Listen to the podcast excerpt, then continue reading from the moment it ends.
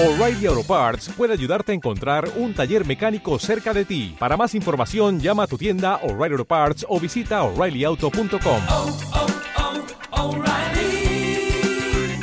oh, Parts. Un saludo cordial, soy Guillermo Herrera, coordinador del programa de Teología Virtual de la Universidad Católica de Oriente. Quiero dar respuesta a tu pregunta.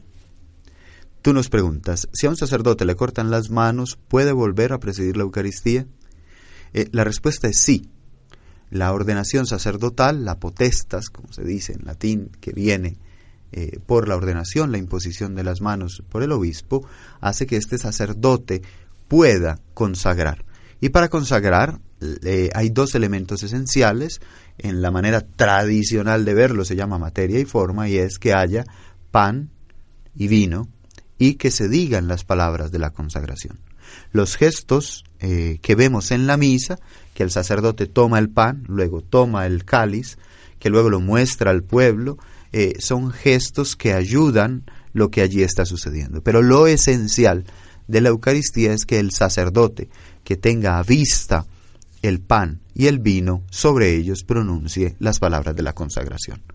Obviamente, con lo que tú estás diciendo, si esto sucediese, ese sacerdote al celebrar la misa, sería muy conveniente que estuviera asistido por un diácono o por otro sacerdote que ayude a, terminar los ritos. Por ejemplo, tomar el pan, tomar el cáliz, eh, la epíclesis cuando dice por Cristo, con Él y en Él, a ti Dios Padre.